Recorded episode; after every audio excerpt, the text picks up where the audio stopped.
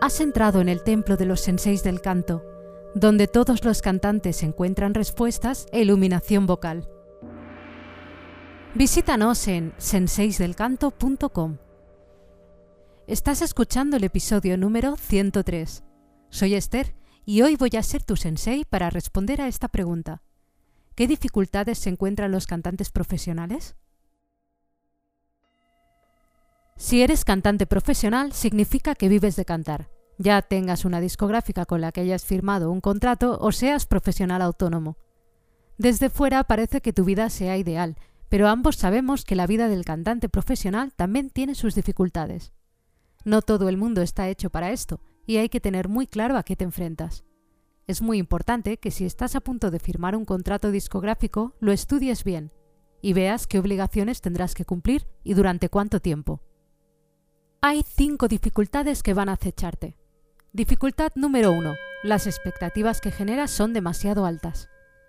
La gente espera de ti la perfección a nivel vocal, pero ser profesional no es equivalente a eso. Aunque suenes bien, también tienes cosas que mejorar y necesitas hacerlo lo más rápido posible. Y puede que algunas de las cosas que tienes que mejorar a nivel técnico sean muy importantes, tanto como para evitar daños vocales. El problema es que ese tipo de cosas suele requerir que pases por un proceso de adaptación, durante el cual puedes no sonar bien, y no te puedes tomar la libertad de que eso pase. Pero tampoco puedes tomarte la libertad de poner en riesgo tu voz, al fin y al cabo vives de ella. Dificultad número 2. Tu identidad como artista es demasiado fuerte. Una vez consigues dar con una identidad artística, es peligroso que salgas de ella es cierto que hay muchos artistas que se reinventan y cambian de un disco a otro, pero sin duda con eso corren el riesgo de que la nueva identidad no guste tanto como la anterior. Y sí, lo importante es que te gustes a ti mismo. Eso siempre va a ser así, pero en tu caso vives de ello, por lo que lo realmente importante es que puedas seguir haciéndolo. Además, depende cómo, no tienes la libertad de cambiar como te gustaría, ya que has firmado un contrato, por el cual te pueden obligar a según qué cosas. Y eso nos lleva al siguiente punto. Dificultad número 3. No puedes tomar tus propias decisiones.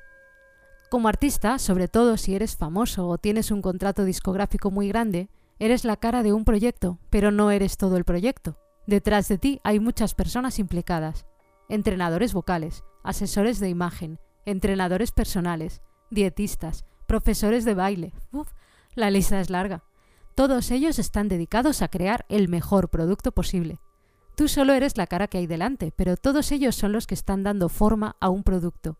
Te encontrarás con que tus ideas son rechazadas, así que no puedes decidir lo que quieres hacer. Tienes que seguir órdenes de todo el mundo. Te dirán cómo trabajar tu voz, pero también te dirán qué comer, qué vestir, qué decir, y así con todo. Dificultad número 4. Te llevan al límite.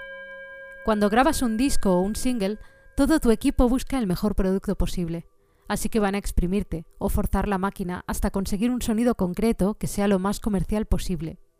Van a utilizar ajustadores de tono y a llevarte al límite de tus posibilidades. El problema es que luego no puedas conseguir eso en directo.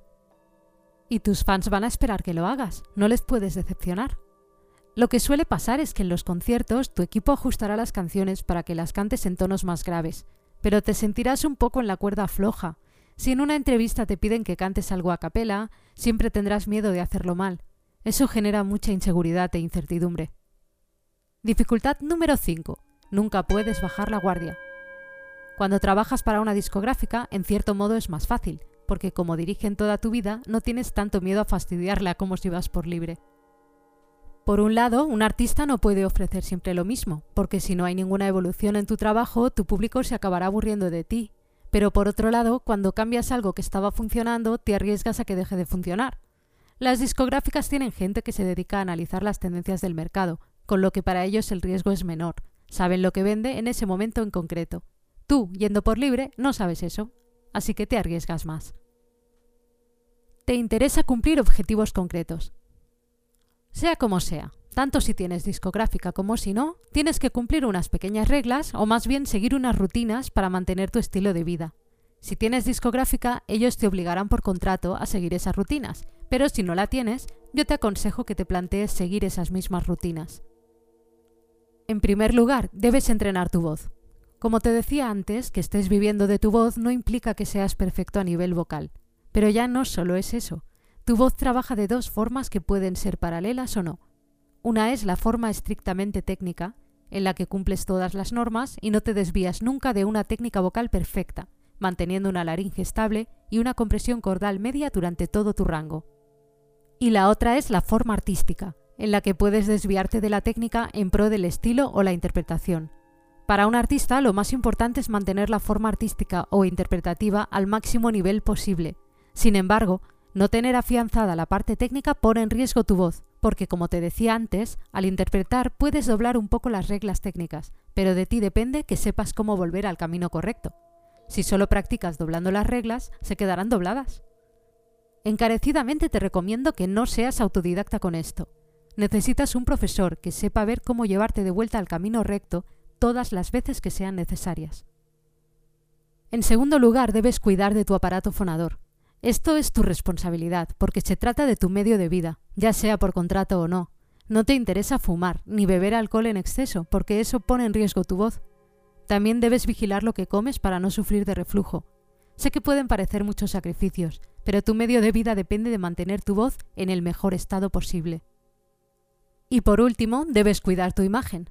Los artistas tenéis una imagen que dar.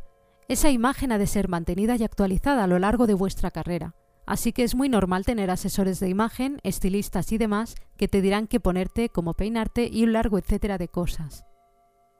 Si no tienes un contrato discográfico que te obligue a ello, igualmente sería interesante para ti tener un asesor de imagen de tu confianza que te ayude a dar la mejor versión de ti.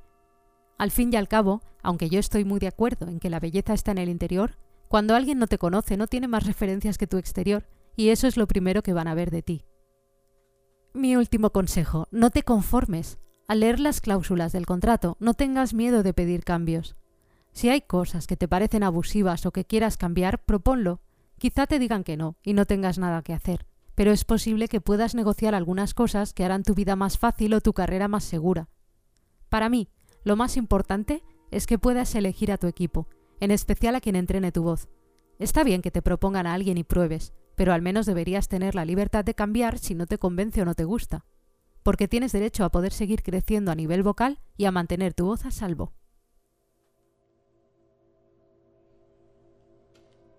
Visítanos en senseisdelcanto.com. Si nos escuchas desde iTunes, déjanos tu opinión. Y recuerda, sé fiel a tu propia identidad.